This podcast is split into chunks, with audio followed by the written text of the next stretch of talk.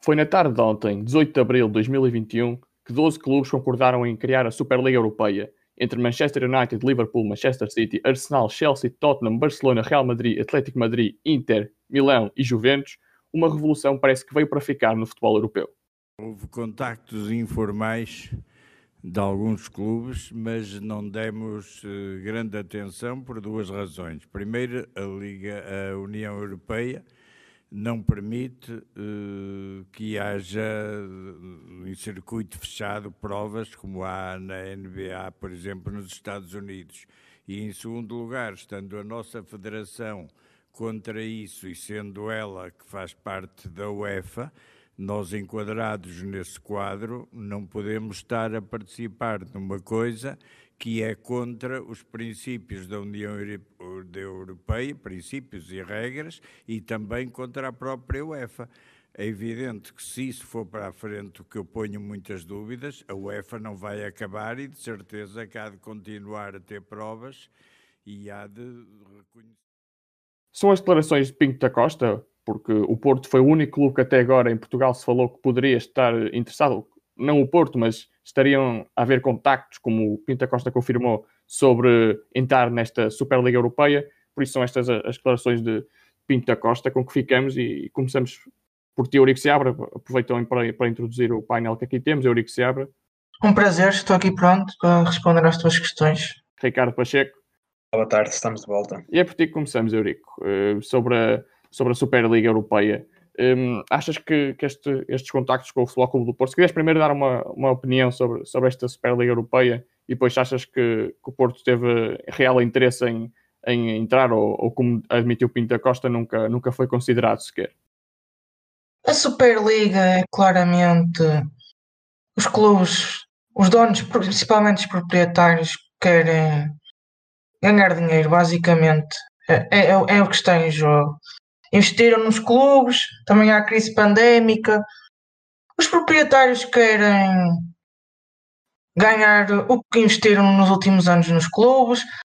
Posso dar exemplos também em clubes que estão em dificuldades financeiras, como o Barcelona. Toda a gente sabe as dificuldades que Bartolomeu deixou o clube e até há uma auditoria financeira que está a ser feita até para saber os valores que o Barcelona pode oferecer ao Messi.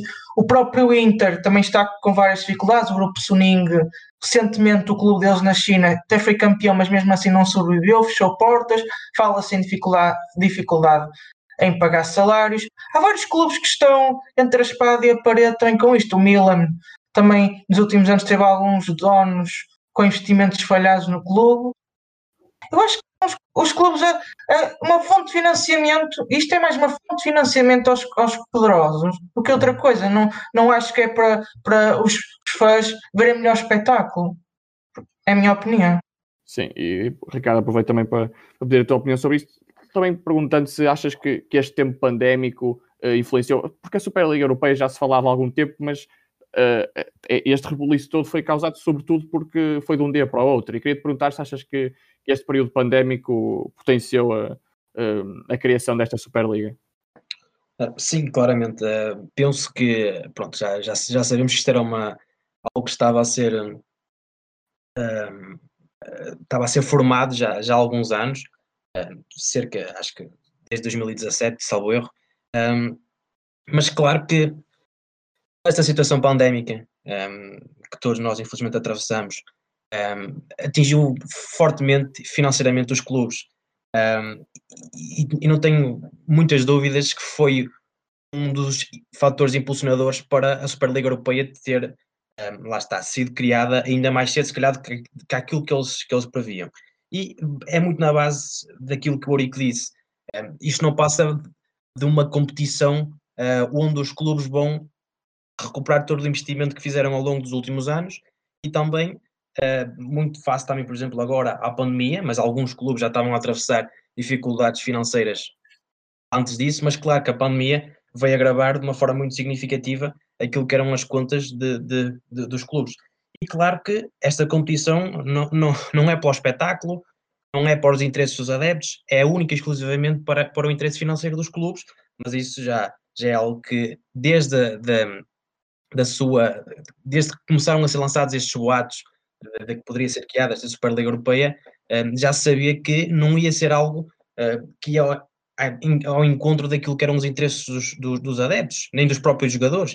Vimos inclusive vários jogadores, mesmo antes da Superliga Europeia ter sido oficialmente lançada, a criticarem, dizendo que não, que não que não se revêem neste tipo, neste tipo de competição, eh, numa competição que de facto não vai de encontro àquilo que, que, que, os adeptos querem, não serve os interesses dos adeptos, serve única e exclusivamente os interesses dos clubes. Mas não podemos esquecer aqui que os clubes são os adeptos. E creio sim que os adeptos, os adeptos podem ter uma palavra a dizer e penso que serão eles, mais que a UEFA e mais que 300 ou 400 advogados, são os adeptos que podem realmente fazer a diferença e que podem impedir que isto de facto vá para a frente. Temos é que de facto ver uma, uma, ligação mais que nunca de, dos adeptos, não só de um clube, mesmo de clubes rivais, tentarem se ligar, tentarem manifestar, tentarem fazer tudo para que essa competição não seja de facto lançada, porque não vai, não, não vai ao encontro daquilo, daquilo que nós crescemos a ver o futebol, não é? É, é algo surreal. Sim, sim. Obrigado, Ricardo. Eurico, o Ricardo falou aqui mais de, da questão do, dos adeptos e, e os jogadores. Já tivemos o Ricardo falou antes de jogadores como, como o Cross ou o Ozil a manifestar a sua opinião, mas também mais recentemente tivemos o, o Cancelo e o, e o Bruno Fernandes, não de uma forma direta, mas a partilhar o post de, do, acho que foi do Podense, uh, a criticar esta, este futebol mais como, como negócio. Que poder é que achas que os jogadores podem ter nesta, nesta decisão, se é que podem ter algum? Englobe também os treinadores. Os treinadores também, se calhar, podem Também, se me permites também falar sobre a posição do Porto, as duas coisas também ficámos de falar. Primeiro, a tua questão. Claro que, claro que os jogadores têm poder, são eles que movem as massas. Os jogadores, os, os, os adeptos apaixonam-se pelos jogadores. Raramente são os, são os dirigentes idolatrados. E, eles, e são os jogadores que influenciam a opinião. Mas eu entendo também que vários jogadores, como têm contrato, não se manifestam. Até, na minha opinião, estas histórias são tímidas. Eles mandam, os jogadores mandam a, a, sua, a sua mensagem, mas não é direta, não é? Como se notou nas stories. E, e também, como dá para ver que os jogadores e os próprios treinadores, como, em, como têm contrato com os clubes, não arriscam tomar a sua posição ao tomaram há uns anos e agora certamente vão se desguardar um pouco. Eu, na minha opinião, os antigos jogadores que já não têm tanto vínculo com futebol ou, ou nenhuma ligação contratual em qualquer cargo nos clubes, devam se manifestar. Já o Luís Figo, o Gary Lineker, mais o Pelé, que falo, mais, mais, mais exemplos. Sim, sim, eu acho que antigos, antigos, lendas do futebol, como o Ronaldo, Ronaldo, o próprio Ronaldo, também é um nome importante, deixa aqui que ele é dono do Valladolid, também é pode ser importante também a sua posição dada, também são três clubes espanhóis que aderiram. Eu acho também, para haver uma maior pressão a esta Superliga, os antigos jogadores também, e com currículo manifestarem-se. Agora também, se me permites, contra a posição do Porto, o Porto, dada a sua história, sempre foi um clube ganhou os, os títulos também como outsider. E acho também por essa razão Pinta Costa fez bem em rejeitar o futebol, o futebol Clube Porto na Europa. Agigantou-se e tem-se agigantado nos últimos anos. Muito mérito, muito mérito a prestação do Porto nesta temporada, nesta temporada na Champions ajudou muito o ranking português esta época. As equipas estiveram menos bem, pontuaram menos e, e, a, ajuda do Porto foi fundamental para Portugal estar cada vez mais perto da França. O Porto fez bem. Também ouviu os adeptos. Ao contrário dos outros clubes, não ouviram os adeptos. Não interessa, o futebol é negócio. Pinta Costa está perfeitamente os adeptos do Porto, na sua maioria são contra, e ouvir os adeptos. Isso também é importante. Ouvir os adeptos e respeitar a história do clube.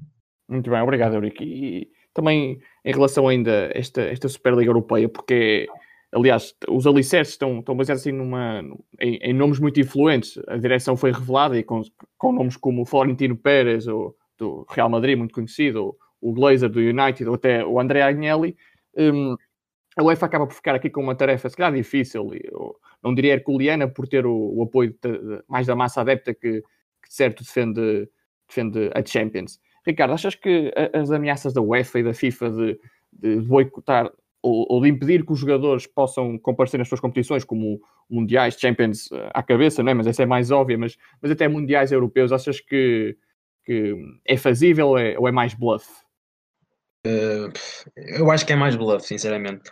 Eh, eu não vou aqui discutir esses pormenores porque não sou claramente a pessoa mais recomendada para falar de questões legais, porque não sei até que ponto é que isso é de facto possível de acontecer, não, não, não desconheço completamente, já, já ouvi várias opiniões que são um bocado ambíguas, ou seja, não há uma posição bem clara relativamente a este assunto, mas claramente vai ser algo que vai correr muita tinta nos próximos dias. Mas claro que é uma medida, não temos dúvidas que é uma medida extrema e que afetará muita coisa, mas se for a medida mais extremista que eles arranjaram forma de travar isto, uh, temos, temos que temos que defendê-la, apesar de, por exemplo, eu, eu, eu ir totalmente contra isso, uma vez que os jogadores têm contrato, têm, têm que jogar nas suas equipas, não são eles que mandam, uh, não são eles que escolhem em competição vão jogar. Agora, uma medida muito extremista é se é legal, não sei, mas claro que poderá pôr a, a, os, os, jogadores incentivos e também as próprias equipas, porque naturalmente as equipas não vão querer jogadores um, a jogar no seu clube que não, não estejam contentes. Se, se, os jogadores estiverem descontentes e, e sentirem que estão lá a jogar um bocadinho contra a vontade, claramente que, que, que, o clube não vai ficar a ganhar, não é? Agora, é algo que vai, que vai correr muita tinta. Acredito que seja nesta primeira fase um bocadinho de bluff para pressionar os jogadores também a ter uma posição, mas e até relativamente àquilo que o Gorico estava a dizer, eu também tinhas, uh, tinhas questionado. Acho que é difícil, os jogadores, principalmente aqueles jogadores, falo daqueles jogadores que, que pertencem a estas equipas que se juntaram à Liga Europeia, à Superliga Europeia, acho que é muito difícil para eles tomarem uma posição. Uh, vimos alguns, mas foram muito poucos que já tomaram uma posição relativamente a isto. É, é muito mais fácil um jogador comentar isto, ter uma posição contra quando não é um atleta dessa equipa, do que propriamente um, um atleta de uma equipa, porque eles têm contratos, têm, têm interesses a defender, não é? Uh, e, e, é muito difícil para esses jogadores tomarem uma posição. Por isso é que o Mauricio disse, acho que isto também tem que partir muito daquilo que é os antigos uh, dirigentes, antigos futebolistas, que também têm muito peso. Vimos, por exemplo, como ele referiu bem, o Luís Figo, já disse que, que esta Liga, Superliga Europeia tinha sido criada para servir interesses próprios daqueles que deixaram de se preocupar com os seus adeptos há algum tempo.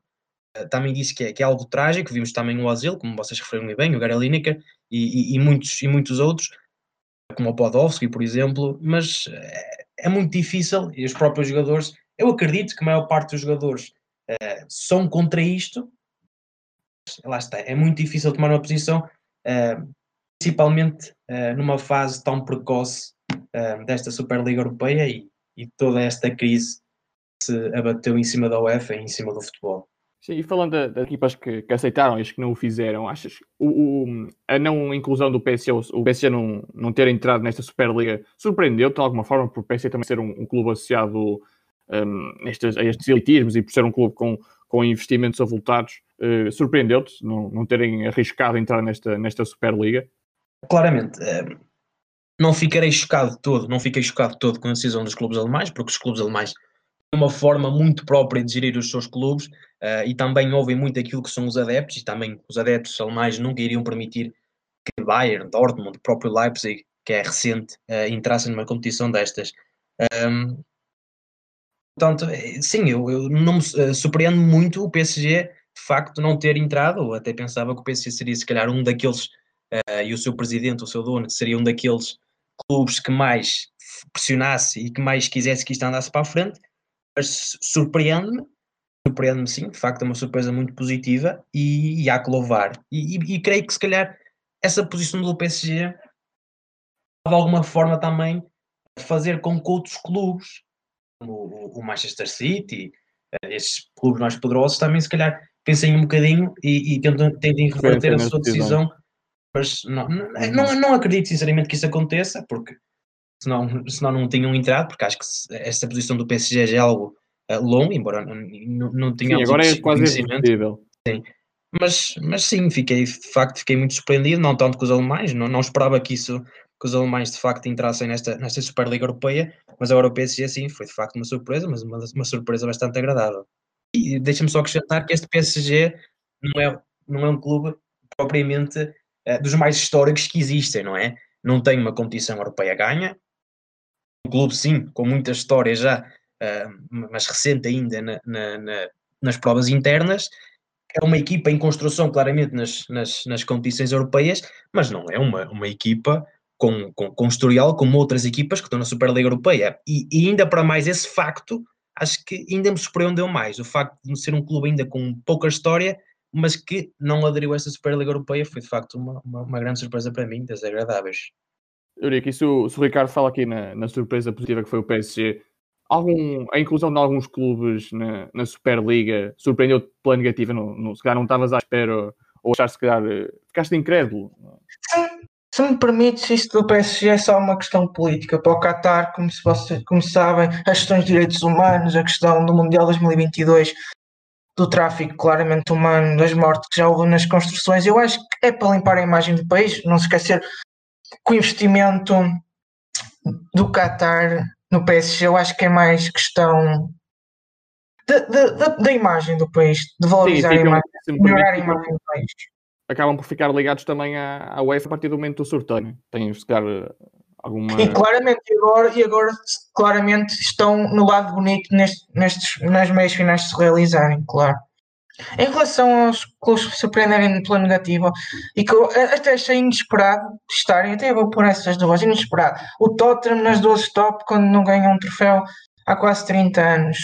O Arsenal que tem feito as duas últimas épocas miseráveis na, na Premier League, por exemplo. Surpreendeu-me o Barcelona que baseou a sua história na aposta da formação, uh, em ganha, a, ganhar, a ganhar aos outros, às vezes sem outras armas, mais pela mística do clube, aderir a isso. Já não sei se já referi aqui, mas posso referir.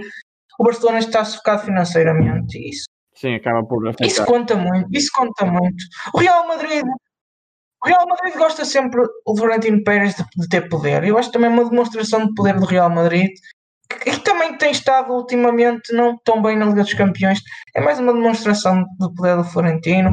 Também uma demonstração de poder do Agnelli. O Agnelli, o Agnelli pronto, gosta de ter poder, é uma demonstração de poder. Eu já uma vez já tinha dito basicamente a, Atalanta nos quartos da Champions, uma coisa parecida. Daniel é aqueles presidentes que pensam que a Juventus tem o lugar que tem. É verdade, tem duas Champions desde 2015 a 2017, mas nas últimas três Champions, recordar que foi eliminado nos quartos pela Atalanta, recordar que foi eliminado nos quartos pelo, pelo Ajax e uh, quartos pelo Ajax, quartos pelo Lyon e oitavos pelo Porto, e recordar ao Agnelli que nenhuma destas três equipas está na Superliga Europeia. Se calhar também é por isso que o Agnelli quer ir para a Superliga Europeia, já tem os milhões garantidos, na, na Champions, se não for longe, já não consegue os milhões que quer. Também o Anheli tem, pode estar a proteger as suas Juventus, uma competição fechada, os, os, seus interesses já estão mais protegidos. Lá vai que não vai aparecer um Porto outra vez a, chate, a, a chatear nos planos, por exemplo. E hum, achas que, que, as recentes, não sei, até os escândalos sobre a atribuição do, do Mundial e as posições de da, da FIFA e da UEFA, e depois com, com, com polémicos dirigentes como Platini ou Blatter, acho que, que esta, esta má gestão da FIFA e da UEFA pode ter também contribuído para, para a criação desta, desta Superliga, que no fundo quer também acabar com esse intermediário que, é, que é, são essas instituições que recebem tanto dinheiro e que às vezes pode questionar o que é feito desse dinheiro e, e assim esse dinheiro vai diretamente para os clubes. Achas que isso ajuda também? Claramente que há um descontentamento dos clubes, claro, deve haver um descontentamento com o apoio financeiro que a UEFA está a dar aos clubes. Claramente é uma demonstração de poder dos clubes. Os clubes eh, fizeram isto unilateral, unilateral, unilateralmente contra, contra a UEFA, sem acordo da UEFA. É uma demonstração de poder. Um, um órgão que, que tem o poder do, do futebol europeu foi completamente ultrapassado pelos clubes. Isto é uma nova fase dos clubes decidiram, criam criam uma liga sem supervisão. Uh, o, um, o presidente do Real é o presidente, o vice o da Juve, do Ajax, do, Man, do Manchester, o, o investidor do banco que vai financiar a Super League, um, o dono do, do United está ligado àquilo. É, é uma Superliga criada por um clube sem. Como é que se diz? Vai ser criada uma liga sem a supervisão de outro órgão. Vai ser, vão ser é dos clubes isto. É fechada completamente. O Urico falou também, Ricardo, agora dirigindo para ti, o Urico falou aqui de, dos membros que, que, que encabeçam a direção da Superliga Europeia, tendo alguns, alguns americanos, e fazendo esta passagem de, do oceano, digamos assim. Achas que, e tu, e tu sendo um fã da NBA, também por isso é que te pergunto isto, achas que são justas as comparações entre a Superliga Europeia e uma liga como a NBA? Olha, uma coisa que se pode, que se pode dizer de facto é, é, é parecido é que o modelo de disputa será é, muito parecido com a NBA, ou, ou não é, até direi igual à NBA, com os jogos em casa, fora, é uma espécie de um campeonato e depois um playoff final. Uma liga privada. Exatamente. Agora, encontro sim semelhanças, muitas semelhanças com aquilo que aconteceu um, há alguns anos, também és um profundo conhecedor, muito mais que eu, de basquetebol, mas é parecido com aquilo que aconteceu ao basquetebol europeu alguns anos atrás. Um, criação da Superliga Europeia é, uhum. encontra algumas semelhanças na Euroleague, exatamente. Não só pelo movimento do, do, dos clubes mais ricos, né? mas também por todas as consequências uh, que podem vir a, uh, vir a acarretar, como por exemplo as decisões jurídicas que daí vierem, um, na, na, relativamente ao basquetebol, nessa altura, em, por volta do ano 2000, uh, o anúncio dos do, de, foram 12 clubes que anunciaram um, uh, algo parecido com aquilo que está a ser feito hoje, ou seja, foi muita rebelia na altura da, da, da, FIBA, da FIBA. Um, sim, Uh, os clubes, então, naquela altura, os clubes mais ricos, foi, foi em 2000, os clubes mais ricos juntaram-se uh, e formaram a Euroleague totalmente à rebelia da organização que naquela altura uh, tutelava o basquetebol europeu e, por consequência, a FIBA. Né? e a Euroleague tornou-se assim uma organização própria. Depois criou a Euroleague e, e Eurocup, mas é, é muito parecido com aquilo que está acontecendo neste momento, ou seja, algo totalmente à rebelia, algo que surge do poder dos clubes uh, mais ricos e de facto encontro muitas mais semelhanças a isso do que a NBA, mas, mas sim, acabam por ser comparações justas porque é algo muito, muito idêntico e também acredito que, que, que, que esta Superliga Europeia tenha sido criada talvez até com, com influência, por exemplo, naquilo que aconteceu, aquilo que acabei de contar, é algo exatamente igual ao que está a acontecer, ou seja, acredito que podiam-se exatamente ter focado um, naquilo que aconteceu, porque é exatamente igual. Poder dos clubes ricos, a rebelia de, dos órgãos superiores, uh, pode acarretar uh, decisões jurídicas uh, muito difíceis para, para, os órgãos decidirem. É, é, acredito que, há, que haja mais semelhanças naquilo que, eu, naquilo que eu acabei de dizer, mas sim, acho que acabam por ser comparações. Sim, até eu diria que são comparações justas, mas, mas manifestamente curtas,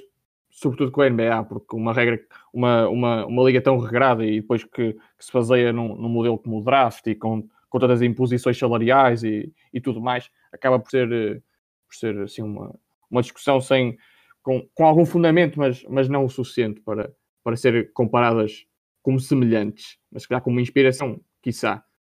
Eurico, achas que já, já falamos um bocado da resposta da FIFA e da UEFA tentando foi legal impedir que os jogadores participassem nas suas competições, mas recentemente também se falava no, no novo formato da, da, Champions League, também, também surge claramente como resposta, como resposta a, esta, a criação desta liga. Achas que é suficiente ou achas que, que, que a UEFA está, está a colaborar com os clubes mais pequenos?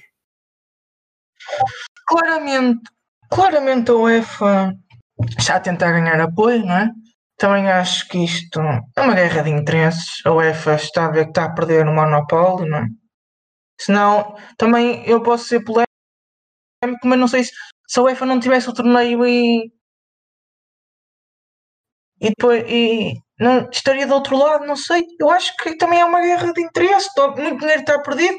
A UEFA também tem criado, criou nos últimos meses a Liga das Nações por interesse económico quando os, os, os, jogadores já têm muito, muito ritmo de competição, muitos jogos, e talvez precisassem descansar. Uma competição que também não é tão valorizada pelos adeptos. Eu acho, eu acho que a UEFA está. Foi surpreendido. O presidente da UEFA já, já, já admitiu e agora estão a tentar juntar todos os apoios e, e claro, tentar que isto não vá à frente que a UEFA claramente quer os, quer os clubes na Champions. Eu acho que não está, eu acho que não está tão preocupada com os clubes pequenos como diz, não, não tinham quatro equipas diretas da, da Premier League sem playoff, não tinham quatro equipas diretas da Série A sem playoff, não tinham um campeão da Ucrânia, nem uma equipa direta. Pá, eu acho Agora, há muita hipocrisia nestes últimos dias. A UEFA também está a fazer-se que, que é boazinha nesta história. E há muitos anos também tem feito mal ao futebol europeu. É a minha opinião. E não só isso, eu acho que a própria UEFA, eh, o acontecer isto da Superliga Europeia não é uma novidade para eles. Eles já sabiam que isto poderia acontecer. Esta ameaça já, já dura 3, 4 anos. E a UEFA parece que, uh, ok, um, ehm, preocupou-se um bocadinho, deixou andar, uh, nunca pensavam que isto poderia ter pernas para andar, mas de facto aconteceu.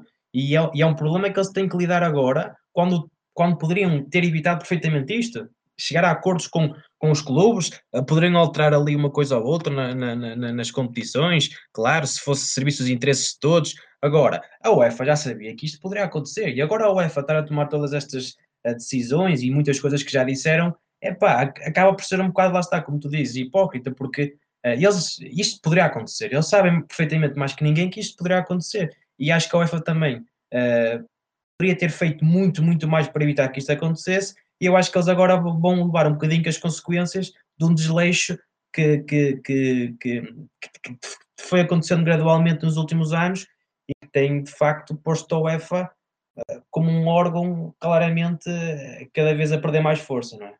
Obrigado, Ricardo. Eurico, também em jeito de conclusão, um, vou fazer esta pergunta aos dois, mas, mas começo por ti, Eurico. Um, quais são as consequências que, esta, que a criação desta Superliga podem ter, por exemplo, para o campeonato português? Para o campeonato português, eu acho que mais, vamos levar mais jogadores, estes clubes. Fala muito mal a nossa liga, mas somos um, somos um dos principais campeonatos a vender jovens talentos. E eu acho que com estes clubes a fortalecer mais o seu poder económico com estes, com estes financiamentos absurdos, vamos perder mais jogadores de qualidade no nosso campeonato. Acho que esta é a principal consequência que vai ter no nosso campeonato. Vamos perder mais jogadores. Mas claro que também, também vamos valorizar com as vendas, mas vamos perder mais talento, ainda mais rápido. É a minha, é a minha visão. Mas achas que podemos valorizar ainda mais, tendo em conta que agora toda, todos os clubes sabem que, que os clubes que estão. Uh na Superliga Europeia recebem muito e já se fala em valores muito, muito avultados, mais de 400 milhões só por, só por aceitar participar. Achas que isso também pode ajudar os clubes que querem vender, porque assim já sabem que têm de pedir mais a esses clubes? É também uma reflexão para os nossos para os adeptos portugueses também quase durante anos andaram a bater na, qualidade dos clubes portugueses e está a saber agora que os clubes portugueses também tinham outros meios. Fazia-se da Inglaterra um exemplo e agora está a saber os, os top 6 todos nesta Superliga polémica. Os clubes, os clubes portugueses também a não entrarem neste jogo. Vamos, a, a do Luís Soares Oliveira, aquela afirmação da posição, deixou uma incógnita, mas disse que era contra e depois, depois em relação ao Benfica, souber, sim. O Frederico Varandas teve muito bem também, referiu que é o ataque à meritocracia, basicamente, e isso é totalmente verdade. Está aqui a questão da meritocracia, que é importante referir. Para o nosso campeonato, eh, eu acho que é mais pode haver maior valorização por causa do que eu estava a dizer, com menos recursos que nós vamos ter, que vai ficar à vista de todos, não é? com estes financiamentos que os clubes vão ter, e se o campeonato continuar a crescer, o nosso campeonato já, é, já, já é já é, para mim, igualado com a França. Podem me criticar depois, estou, estou disposto ouvi críticas, na minha opinião está igualado com a França, um, o melhor campeonato da década em Portugal. E, e, por isso eu acho que temos que também valorizar o nosso, estamos a crescer, não reduzam as equipas, deixo já aqui o apelo, espero que muita gente ouça, deixo aqui o apelo, não reduzam as equipas, estamos bem assim. Vimos o último classificado a dar luta ao Porto, vimos o penúltimo classificado a dar uma luta imensa ao Sporting. Vimos o Vicente que estava a lutar para não descer, a não, para não descer, ganhar em casa ao Benfica. É continuar, é continuar a evoluir. Ricardo, então, e tu o que é que achas que pode ser, não só uh, o que pode acontecer ao, ao, futebol português, mas até ao, ao futebol em geral, que, que, há muito deixou de ser só o futebol paixão e passou a ser o futebol negócio. Uh, o que é que achas que pode ser, acontecer ainda pior do que, do que já tem acontecido? O futebol já, já, já há muitos anos que é claramente uma indústria, um negócio que, que movimenta milhões, milhões, milhões, milhões uh, todas as semanas e todos os anos. Agora, claramente que é, é normal que isso aconteça, porque o, o, o futebol é, que é, é provavelmente a indústria move mais massas, que move mais dinheiro, que move mais tudo. Ou seja, quase toda a gente no mundo gosta de futebol. E isso faz com que, no passar dos anos, tenha havido claramente uma aposta mais crescente no, no, futebol e que se tenha tornado claramente uma das indústrias, se não a indústria mais poderosa do mundo. Agora, não condeno, não, obviamente que não condeno isso. Uh, o desporto pode dar milhões, agora, não pode nunca ter posto de parte os interesses dos adeptos, os interesses uh, dos jogadores, uh, e isto é, isso é o que está a acontecer. Agora, eu acredito que, que, a, posição, que a procissão ainda vai no adro e que ainda, muita coisa vai rolar. Eu acho que é neste momento, não sabendo aquilo que vai acontecer a estas equipas, não sabendo se, se a Superliga Europeia vai para a frente, não sabendo o que é que é que pode acontecer aos jogadores. Um, não sabemos também a posição de muitos adeptos, muitos sócios. Eu acho que é algo, é algo muito precoce neste momento e, e, acho que é algo que não poderemos prever o que pode acontecer, porque ainda muita coisa vai rolar, mas acredito que, que será de facto um dos, momentos mais difíceis para o futebol, talvez o momento mais difícil que o futebol atravessou nos, um, desde a sua criação. E, e, eu acho que cá estaremos quando for o momento de avaliar as consequências negativas e positivas, que eu creio que não serão consequências nenhumas positivas, mas cá estaremos para avaliar isso. Agora, neste momento, acho que é muito difícil fazer futurologia. Uhum. Obrigado, Ricardo, e também este, com, estas, com estas declarações do, do, Ricardo que nos despedimos. E também lembrar que as pessoas que, que, que agora estão a ver mais o, o futebol e assim como a, a desligar-se do futebol, a, a pensar que que até neste momento de pandemia que não podemos ir aos estádios, que as pessoas tentem se identificar com, com os seus clubes e sobretudo os clubes mais pequenos, porque é os clubes onde nós verdadeiramente podemos, podemos encontrar o futebol e onde podemos ver o desporto no seu esplendor, o desporto que é dos adeptos. E, e é esse, acho que é esse o meu apelo, tentar ajudar, não com ingressos, porque agora não se pode ir ver jogo nenhum, mas tentar ajudar da forma que podemos os clubes, os clubes que nos apaixonam e não estes clubes uh, magnatas que não, não têm uma ligação. Agradecer ao Aurico foi um prazer ter estado aqui nesta conversa muito construtiva e um tema tão importante nos dias de hoje. E agradecer também ao Ricardo. Não foi provavelmente a forma que mais queríamos, de, a melhor forma de, que nós queríamos regressar com os podcasts, mas claro, é um assunto que está na órbita e, e claramente tínhamos que, que, que, falar sobre isto. E para, feliz pelo regresso, não tão feliz pela situação que o futebol atravessa no momento, mas com a certeza que, que provavelmente tudo vai, tudo vai ser pelo melhor e cá estaremos uh, nos próximos dias, quem sabe, para voltar a debater isto e, e muitos outros assuntos. Um obrigado a todos. Obrigado, Ricardo, também. E uh, lembrar a todos que nos continuem a seguir nas redes sociais, neste momento que as notícias estão um, invadidas por superligas europeias. Tentar daqui a uns meses isto, daqui a uns dias, esperemos, uh, isto acalmará e, e, poderão acompanhar todo o nosso trabalho e poderemos também voltar aqui ao podcast no Spotify e nas outras plataformas disponíveis. E da minha parte é tudo. Acabem de tiver tudo. Um abraço. Obrigado por terem ouvido.